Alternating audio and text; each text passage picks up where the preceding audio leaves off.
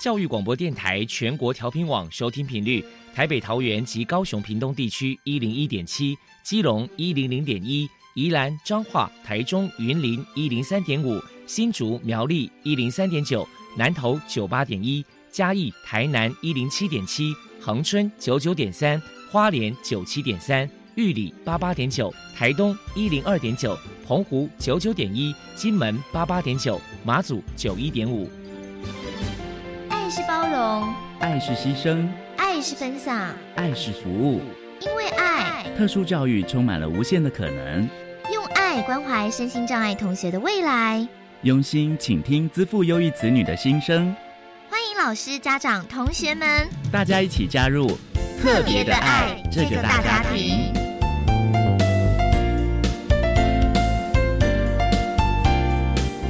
本节目由教育部学生事务及特殊教育司指导，国立教育广播电台监制。欢迎收听。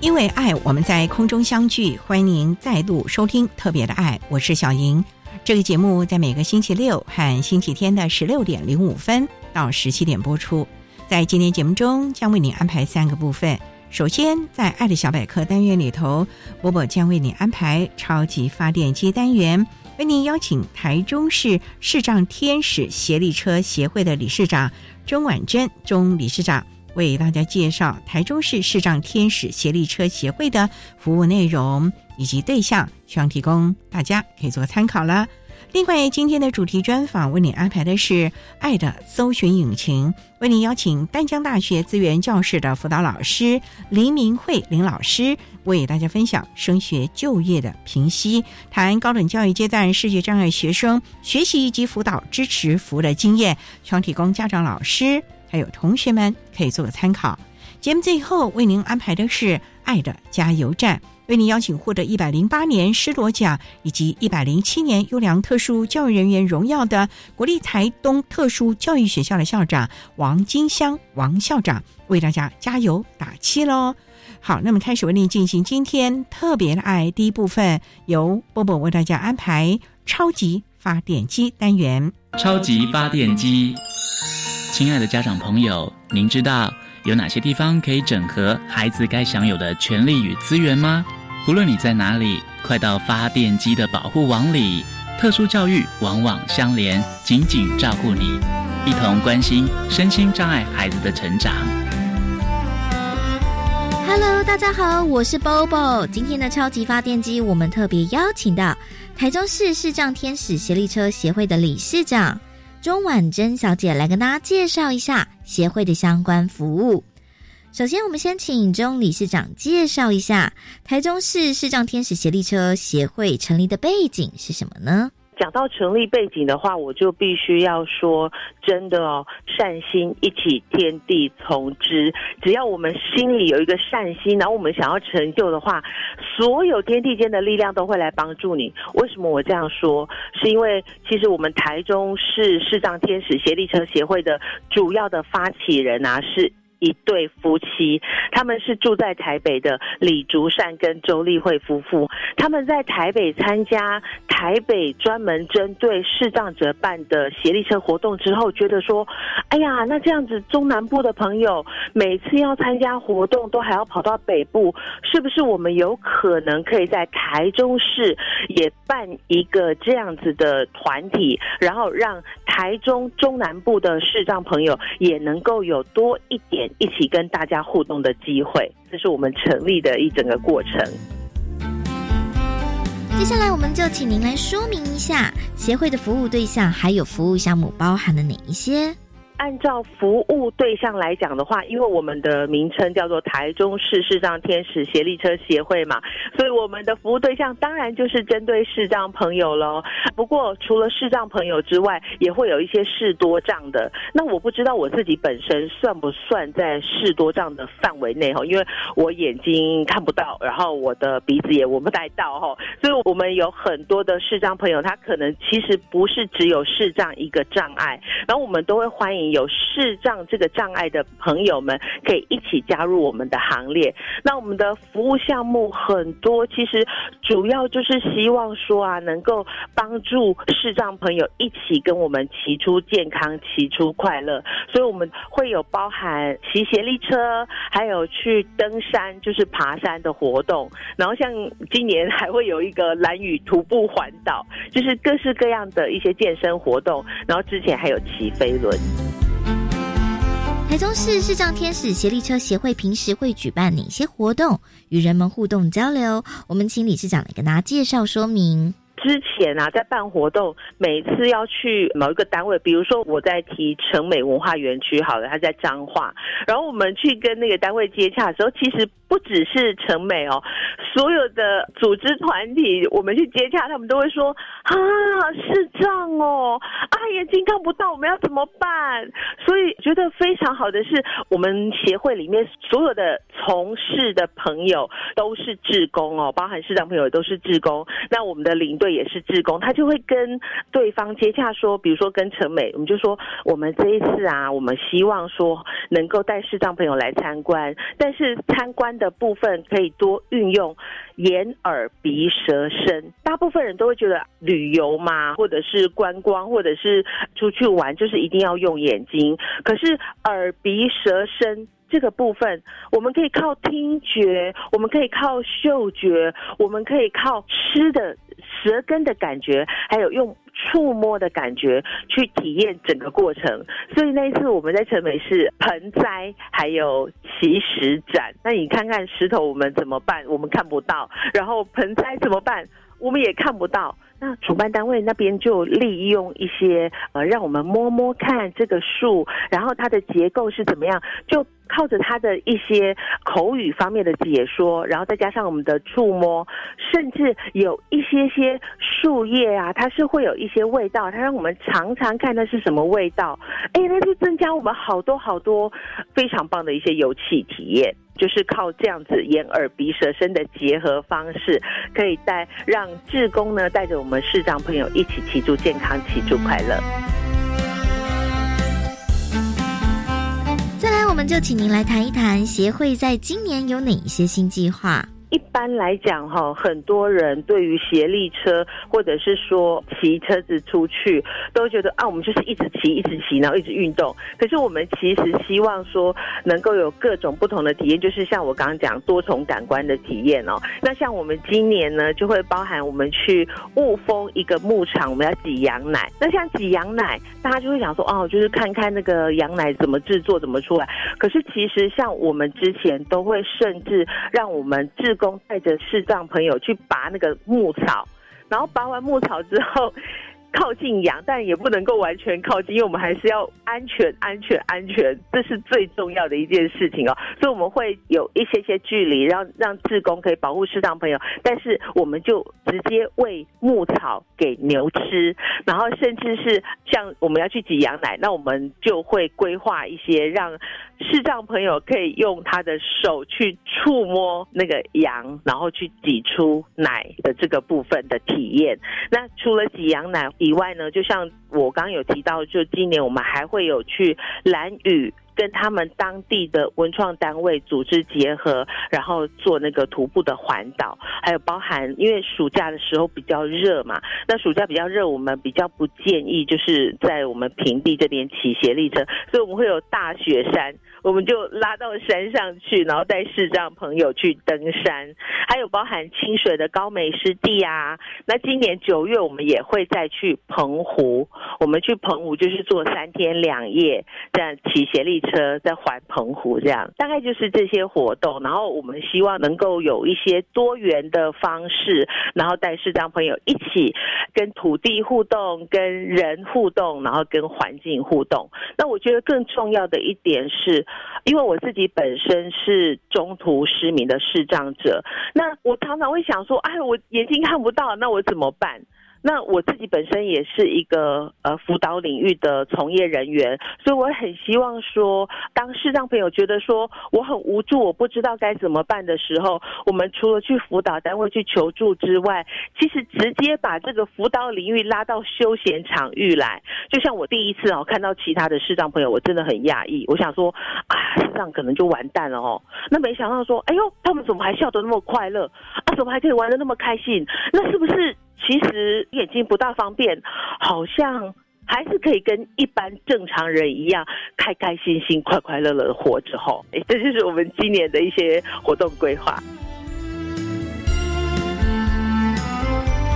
最后，如果民众有任何的需求或者是疑问，关于台中市视障天使协力车协会的联络方式是。我们协会的话，我们有创立脸书，所以所有的听众朋友们，如果想要对我们协会有多一点了解的话，可以欢迎大家使用脸书这个平台。那我们的名字叫做台中市视障天使协力车协会，就这样搜寻就可以找到我们喽。非常谢谢台中市视障天使协力车协会的理事长。钟婉珍小姐接受我们的访问，现在我们就把节目现场交还给主持人小莹。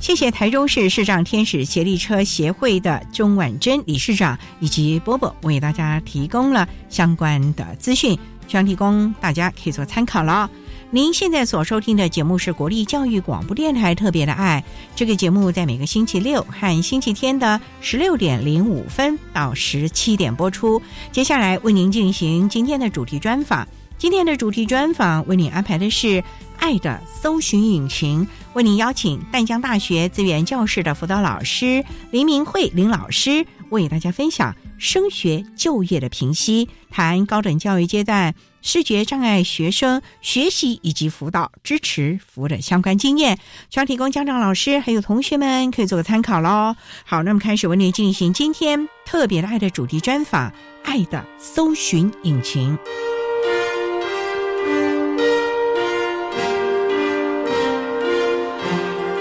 爱的搜寻引擎。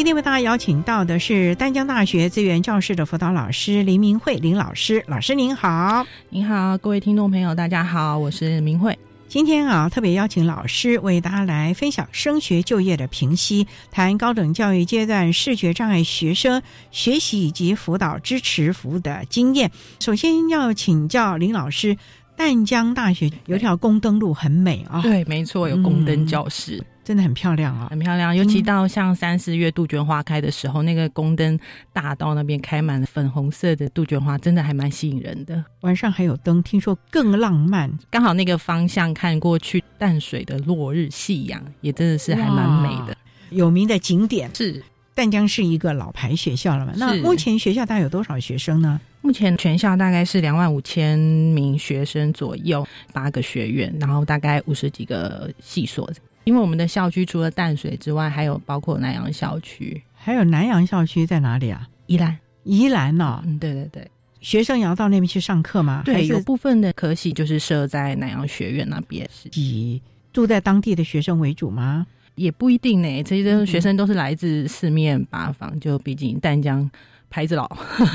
心又好，就是大家选择淡江就读。嗯，我们有多少身心障碍的学生啊？目前为止的话，我们的学生大概是两百零七位，包含了各种不同的账别在里面，两百多位，然后散聚在各个系所了。对各个系数，我们视障生算是全台湾招收最多视障生的一所大学。我们很早很早开始就招收视障生了。视障生主要就读的科系以文学院、外语学院跟商管学院为主。文学院的部分比较多会是在中文系、历史系。那这两个系是淡江早在民国五十八年的时候是最早最早。招收视障生，视障的了，对视障生进来的，所以其实它有它的一定的那个历史渊源。早年为什么要招收啊？因为那个时候其实并没有多少的高等教育会愿意收身心障碍的学生，哎。是我们丹江大学的创办人张建邦博士，在民国五十八年的时候，秉持的教育平等，人人都有受教育的权利。他发现很多视障生想要再继续念书，可是他可能障碍造成的原因，让他没有办法继续求学，所以开放视障生也能够进到大学读书。那那个时候，在淡江湾就先开中文系，招收视障生。其实视障生进到学校来就读，有一些困难等等。他们例如说纸本的书籍，其实他在阅读上面就是有困难的。那或者是像日常生活上，比如说像采买啊，会有一些困难。所以那个时候，我们除了招收视障生之外，然后我们也成立了盲生课业及生活辅导小组，主要就是让这些进来的视障生，不管是在学业上或者是生活上，都可以受到照顾。所以很早就开启了类似资源教室这样的服务的系统了啊！是好，我们稍后再请淡江大学资。资源教室的辅导老师黎明慧林老师，在为大家分享升学就业的评析，谈高等教育阶段视觉障碍学生学习及辅导支持服务的经验。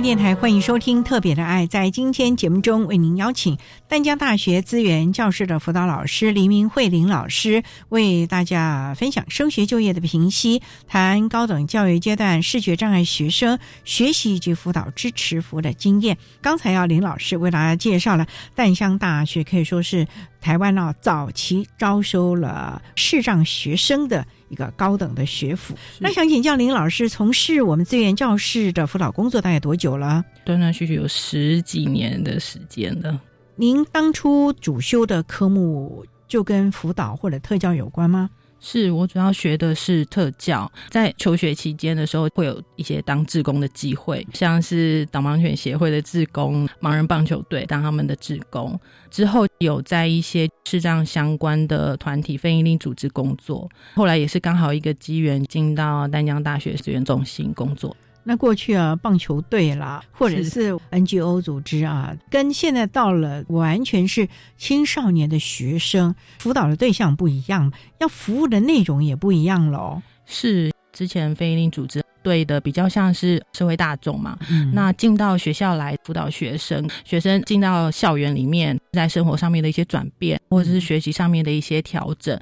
甚至是在社会心理方面需要一些适应，因为其实高等教育有可能就是他们在学习的最后一个历程，下一个阶段可能就是进到职场，所以服务的内容包括职涯的规划跟探索。等于这是多元的面向啊。那老师，你觉得你的特教的背景对孩子有些什么样的帮助？因为感觉特教好像都是高中以下我们所谓的义务教育的学习的计划，可是，在我们的高等教育，它是属于支持服务，你不需要针对他的学科给予一些什么样的教学的策略啊，或者是等等的。是，其实，在特教里面受的训练，可以让我们知道不同身心障碍的学生，他的本质、他的困难可能在哪里。他可能是一个比较基础的一些认识，那也包括在学理上面增加自己相关的一些知识。那的确到了职场，到了第一线接触视障生的时候，其实他那个比较像是应用的层面。那我就可以借由过去学习的一些背景，能够更快速的靠近学生，知道他们的困难在哪里。在学校这个场域里面，他可能需要怎么样的协助，尽量做到自己可以做的。当然，这过程里面学生的一些反馈也是蛮重要的。目前淡江大学资源教授有几位辅导老师啊？目前有五位辅导老师，服务量还好吧？因为我们大概校内身心障碍学生大概两百多位，五位辅导老师大概服务四五十位左右，所以你们障碍类别其实是蛮多的哦。对，其实我们的障碍类别大概有像我们刚才提到的视障嘛，那其实包括像智障、听障啊、自闭啊，或者是脑麻的，那当然也包括有一些多重障碍啊，或者是像学习障碍的一些身心障碍的学生。你提到像这个智障或者是脑麻啊，我们知道淡江它其实是在一个山坡嘛，是对这个行动不方便的同学们，你们的无障碍设施如何啦？我们学校位处在一个山坡地。在移动上面的话，可能对需要用轮椅代步或者是有拐杖行走的智障学生，的确会比较辛苦。但是我们会在学生进到校园，比如说新生要进到校园之前，就会掌握学生的状况，可能是高中的辅具继续的沿用，或者是到了新的环境里面，比如说像之前在高中可能都是平地使用的教室，可能都是固定教室，不太需要去。动的，可是到了大学，几乎你这两堂课跟下两堂课的教室就不一样。你可能从这栋楼跑到那一栋楼，那你可能现在才需要做辅具评估，我们也会。赶快联系，然后做评估，提供相当的辅具。当然，包括像是视障生，如果进到淡江来，定向行动就很对，没错。有些视障生，他们可能在学习的历程会一直有习惯合作的定向行动的老师。那他们可能在入学之前，或者新学期开学之前，利用寒暑假，就会先到学校，对，到学校。先了解新的一学期的课表换了哪些新的教室，那也包括新生大一新生刚进来，我可能都不太清楚上课的楼在哪里，或者是餐厅，或者是我要外出用餐的时候，或是采买日常生活用品的时候，那他可以请定向行动老师协助。在资源教室部分，我们有提供浮凸的地图、点字的地图，我们就把整个学校的平面图做了一些设置。让学生可以清楚的辨别方位，可能像贴一些点字啊，或是一些符号，让学生对于校园的地理环境位置有一个大概的认知。那也包括教室很多间嘛，可能我很清楚知道三零一教室是哪一间，可是我对不准。那我们每一间教室里的门牌都有贴上点字。电梯的部分也会有语音的提供哦，非常棒的设施啊！我们上台带请淡江大学资源教室的辅导老师林明慧林老师，再为大家分享升学就业的评析，台高等教育阶段视觉障碍学生学习及辅导支持服务的经验。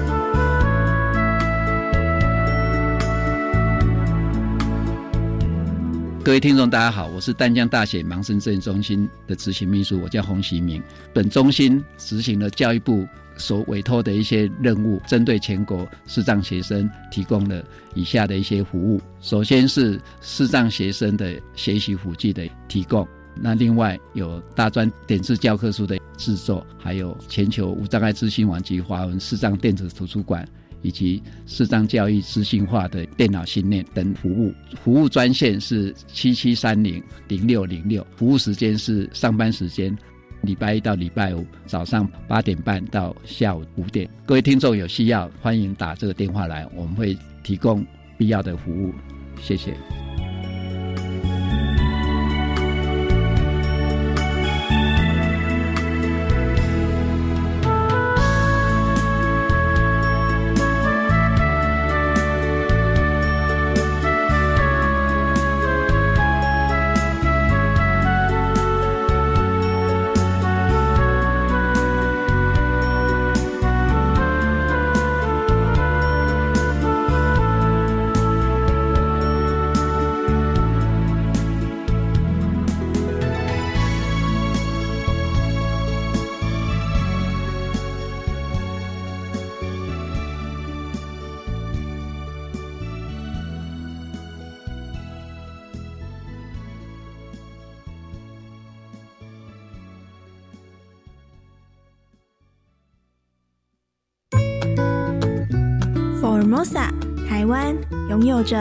青山、海洋环绕、丰富地景与人文风情。出发吧，让朱琳、郭雄君、许燕、梳子在星期三的傍晚五点二十到六点钟，带您用五十二个户外教育好点子走出教室，来一场户外教育吧！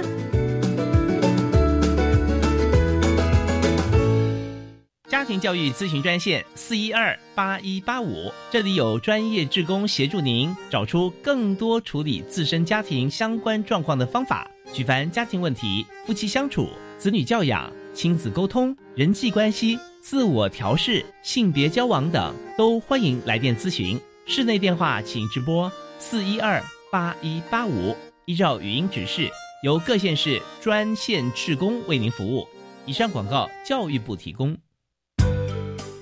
我哥最近发生车祸，但对方没有投保强制险，怕求偿无门，怎么办啊？别担心，你哥可以申请补偿金呢。他的给付项目跟金额都和强制险相同哦，只要向特别补偿基金委托的产物保险公司提出申请就可以了。求偿的事啊，就交给特别补偿基金处理。若有申请补偿金之相关问题，请拨打免付费服务电话零八零零五六五六七八询问。财团法人汽车交通事故特别补偿基金关心您。管那么的水，落嘎西木啊！大家好，我们是欧开合唱团。您现在收听的是教育电台。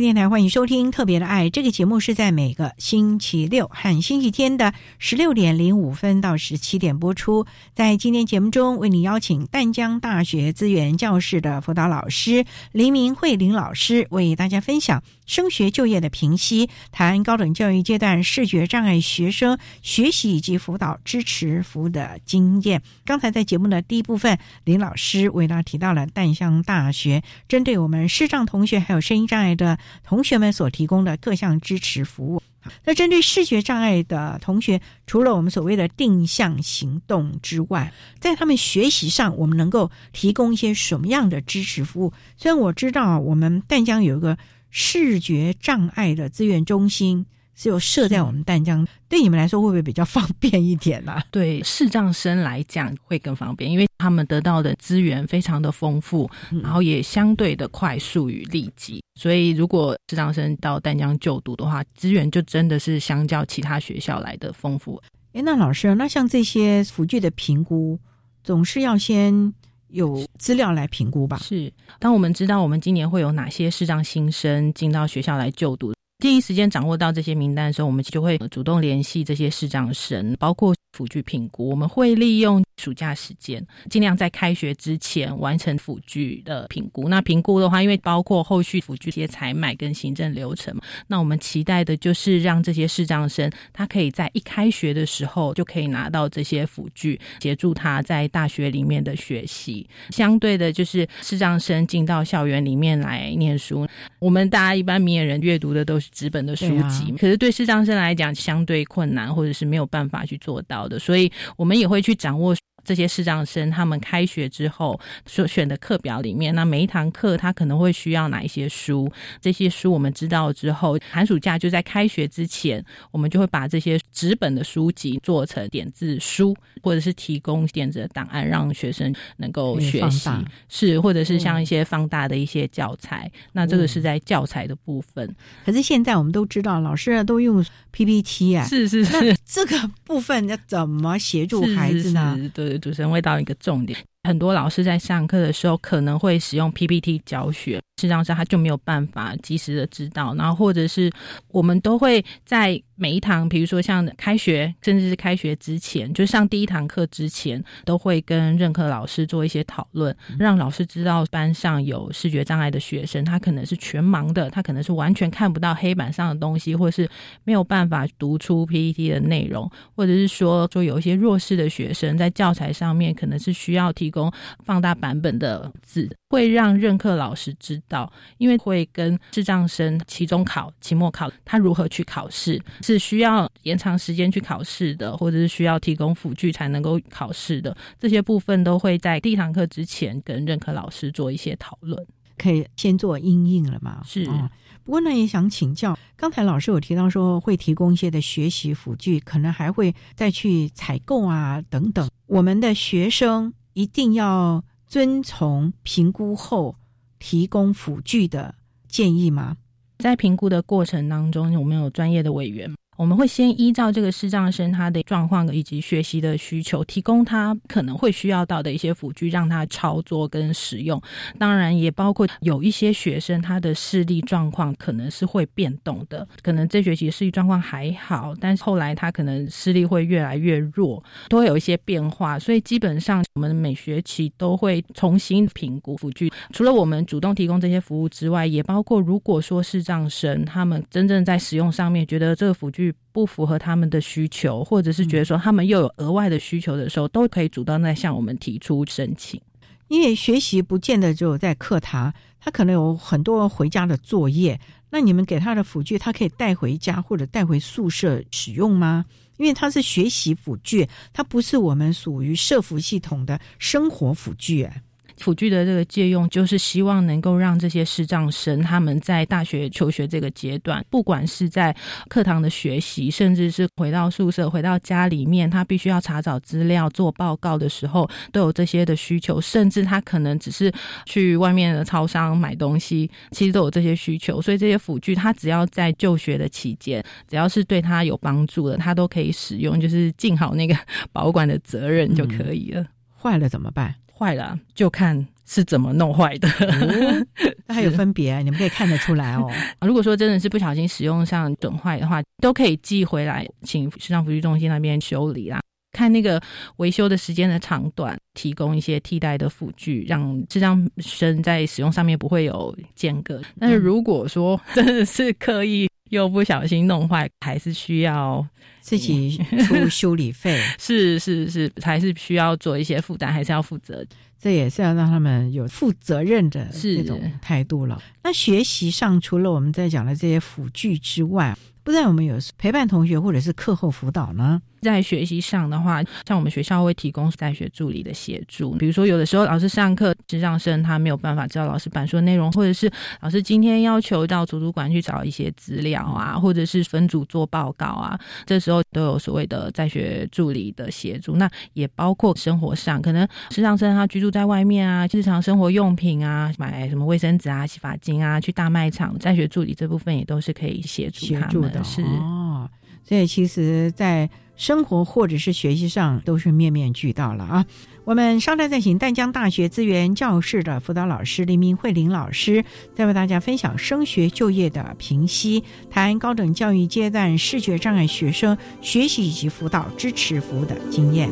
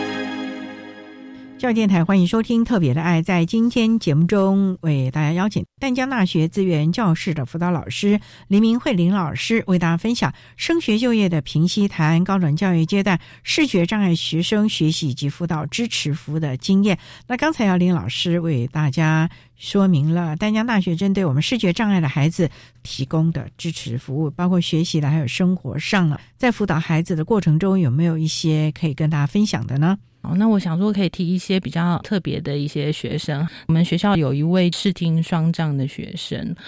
那他的视力的话，如果近距离的阅读十公分的话，需要七乘七公分的字体才有办法，就是需要用放大的字体才有办法。那他听的部分，他能够听得到就是轰隆隆的声音，但是他根本没有办法听清楚，就是声音的内容，谈话的内容是什么。比如说像我们一般来讲好了，当我们失去视觉的时候，可能就会依赖听的部分接收周边相关的一些讯息，或者是当我们失去听觉的时候，我们可能会是用视觉的方式补助，可是这位视听双障的学生，他刚好这两个最重要的部分都没有办法获取讯息，所以他在课堂学习的时候，我们就安排了即时打字员，立即的将老师或者是同学或者是课堂讨论的内容直接打在 iPad 上面，视障专用的吧？他们用的就是 Google 内建的公用文件，他们开一个同样的账号嘛，那听导员把文字打上去之后，同学他可以立即马上知道现在谈论的内容会是什么，所以在上课的部分提供即时打字员，在资讯传递的部分也会有在学助理协助他做一些提醒啊，或者是协助他做报告啊，或者是需要查找资料的时候，就会有在学助理的提供。这个事情双障的学生，他当初新生一进到学校的时候。我们丹江的资源教室跟智障的辅具中心，我们也开过一些会议讨论，说到底我们要提供怎么样子的辅具，能够为这个学生带来最便利、最适切的需求。比如说像电脑来讲好了，因为这个学生他必须要很立即、很快速的跟别人沟通的情况之下，如果我还要再去打开笔电用文字的方式，它一个是时效性的问题，一个是。笔电每天背在身上，其实也很重。这个学生他又没有办法口说跟大家沟通。如果对方是会点字的话，他可以直接在他的手臂上去打点字，就是所谓的纸背语。就但是对方就真的要懂点字啊，那一般人不太会。对，一般人不太会。这个学生他自己想到一个方法，就是写注音。那注音应该大家就会了吧？哦，大家跟他沟通的时候，我们就会在他的那个手掌心来去写注。可是字很多怎么办？就来不及写，讲话很快速过去嘛。可是变成在书写注音的话，其实就需要一点时间。后来我们就想到一个方法，就是用 iPad 的方式，直接打在 iPad 上面，或者是说我们打在 iPad 上面，就可以很快速的跟他沟通。所以那时候到底要提供怎样一个最适切的辅具的时候，也是做了一些的讨论。适应状况还好吧？哦，适应状况真的还不错哎。我觉得学生的那个本质跟特质也很重要。这个学生他非常的积极努力，也很正向，对，也很主动。他不会遇到什么困难他就放弃，他会一直去想一些解决的方法。甚至有的时候他会告诉我们说他需要怎样子的协助，或者是他希望我们可以做怎样子的帮忙。那我觉得其实他会知道他要什么协助吗？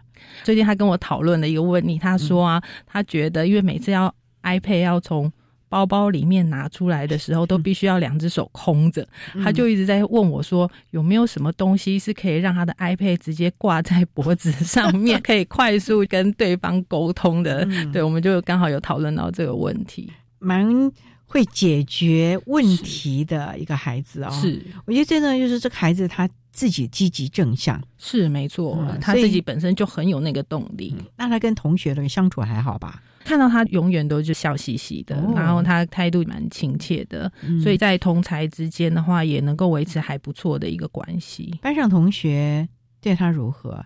因为大学其实有好多要分组讨论呢。是我这边真的很想提，就是我觉得在淡江里面，也许是因为我们招收身心障碍学生的时间非常的长，也许是因为我们身心障碍的学生非常的多。我觉得淡江整个学校的那个风气对身心障碍学生是真的还蛮友善的，不管是学生啊，或者是老师，或者是行政人员各处事，我觉得在面对一些问题的时候，我觉得大家都是还蛮友善，还蛮积极的。最重要就是孩子你自己能不能知道自己要什么了？是没错。其实我们遇到这么多的身心障碍的学生啊，我们常常都会有一点感慨，就是常常很多事情都是我们。很紧张，我们很担心，然后着急的在后面一直追着他们，对，然后一直担心着他下一阶段可能会遇到什么样子的问题，或者是我们很主动的提供一些资讯去协助他们。可是因为有的时候学生本身如果并没有正视这些问题，或者是他们还没有真正去面对这些问题的时候，没有办法勾起他内心的那个主动跟积极的态度的话，问题都比较没有办法去解决。嗯。所以还是在于孩子本身的态度了啊！好，我们稍后再请淡江大学资源教室的辅导老师林明慧林老师，再为大家分享升学就业的评析，谈高等教育阶段视觉障碍学生学习以及辅导支持服务的经验。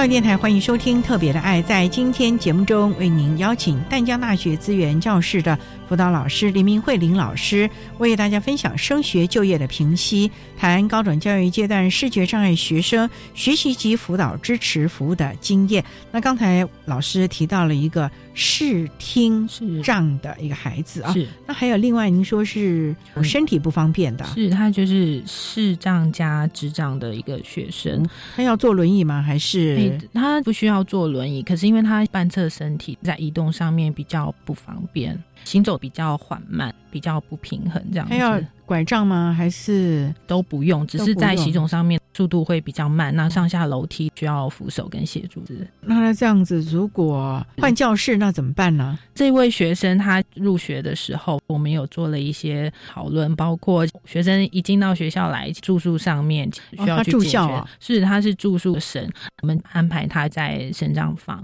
一般啊，大部分的宿舍都是所谓的上下铺嘛。上铺的话，可能就对这个学生自己上不方便，非常。危险，对，而且很危险，所以我们让他住在生长房。生长房的话，就是平面的床铺嘛。除此之外，生长房里面还有无障碍的厕所。一般。宿舍宿舍的那个卫浴设备大概都是共用在房间外面嘛。那其实，在身上房的话，里面直接就有无障碍的厕所，所以他可以在里面上厕所或者是盥洗。当然，有一些无障碍的设施设备在里面，所以在使用上面就相对的安全还方便。那在学习的部分，因为这个学生他半侧的身体比较不方便嘛，那他在打字上面是打点字，那通常点字是需要两只手，对，左右两只手同。时去按，可是这样的话，学生没办法，所以我们在辅具上面有做了一些调整，就是我们把它设计成他只要单手可以完成输入，所以在辅具上面重新有做一些设定。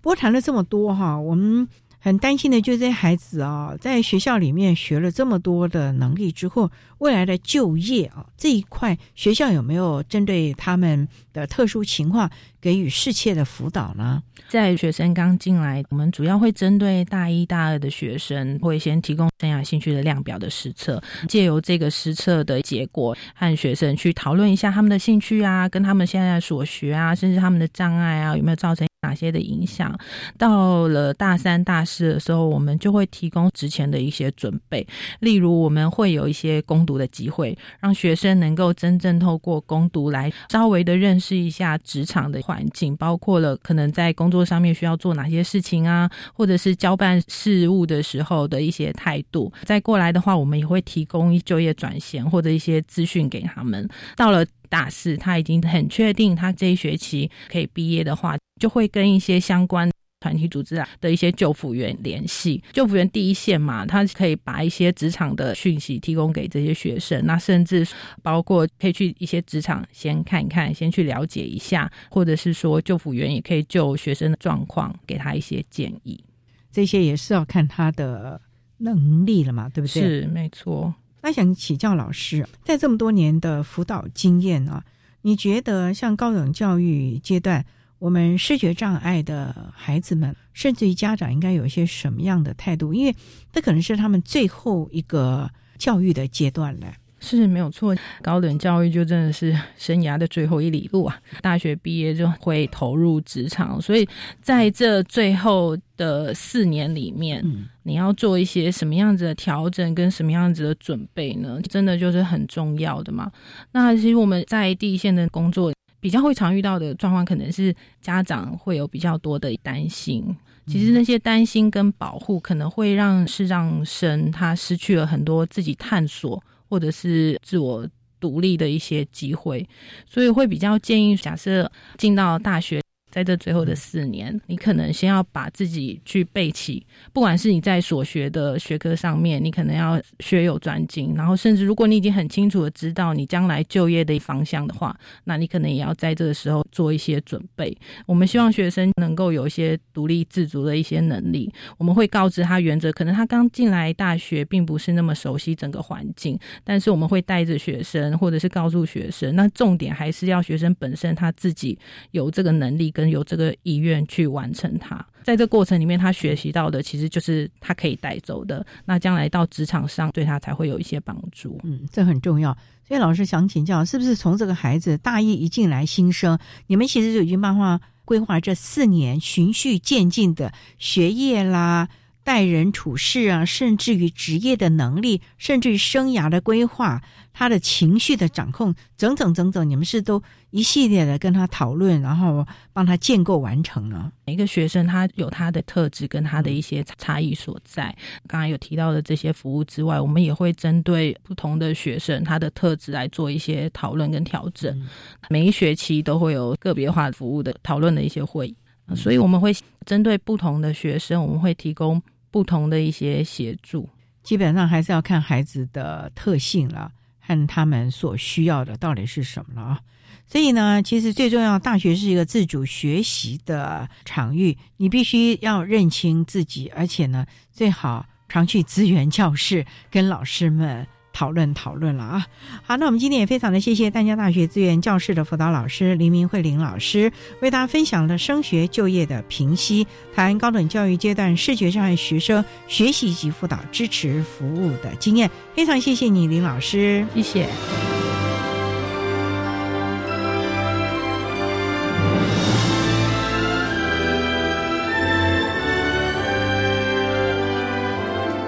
谢谢淡江大学资源教室的林文慧辅导老师为大家分享了高等教育阶段视觉障碍学生学习及辅导支持服务的经验，希望提供家长、老师还有同学们可以做个参考喽。您现在所收听的节目是国立教育广播电台特别的爱。节目最后为你安排的是《爱的加油站》，为您邀请获得一百零八年施罗奖以及一百零七年优良特殊教育人员荣耀的国立台东特殊教育学校的校长王金香王校长，为大家加油打气喽！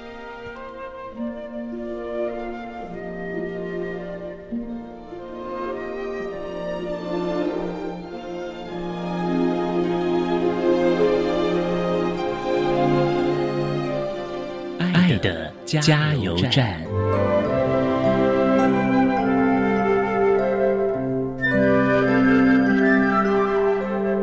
各位听众，大家好，我是国立台东特殊教育学校的校长王金香。针对高中职教育阶段视觉障碍学生的生涯发展及职涯的评估，有一些建议。首先呢，就是要去评估孩子他自身的兴趣跟优势在哪里，顺着这个情势去做发展。第二个就是预做一些工作蓝图的设定，看看孩子他未来的工作可能是朝着哪一个方向，这样子学习跟充电或者是日后的规划才会比较有目标。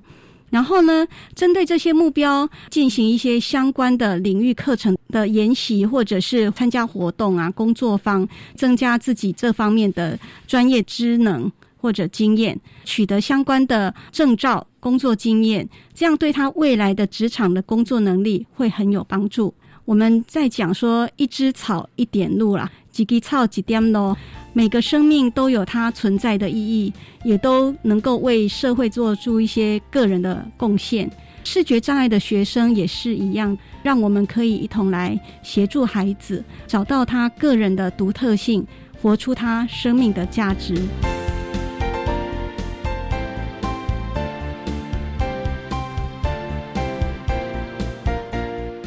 今天节目就为您进行到这了，感谢你的收听。在下个星期节目中，为您邀请获得一百零七年教育部爱心楷模厂商荣耀的精彩联营婚宴会馆的老师黄淑玲黄老师，为大家分享教他职场适应的能力，谈特教生职场面面观，为大家分享国立花莲特殊教育学校的孩子们在精彩联营婚宴会馆数十年来实习，还有成为正式员工的相关辅导的经验。提供家长、老师还有同学们可以做参考喽。感谢你的收听，也欢迎您在下个星期六十六点零五分再度收听《特别的爱》。我们下周见了，拜拜。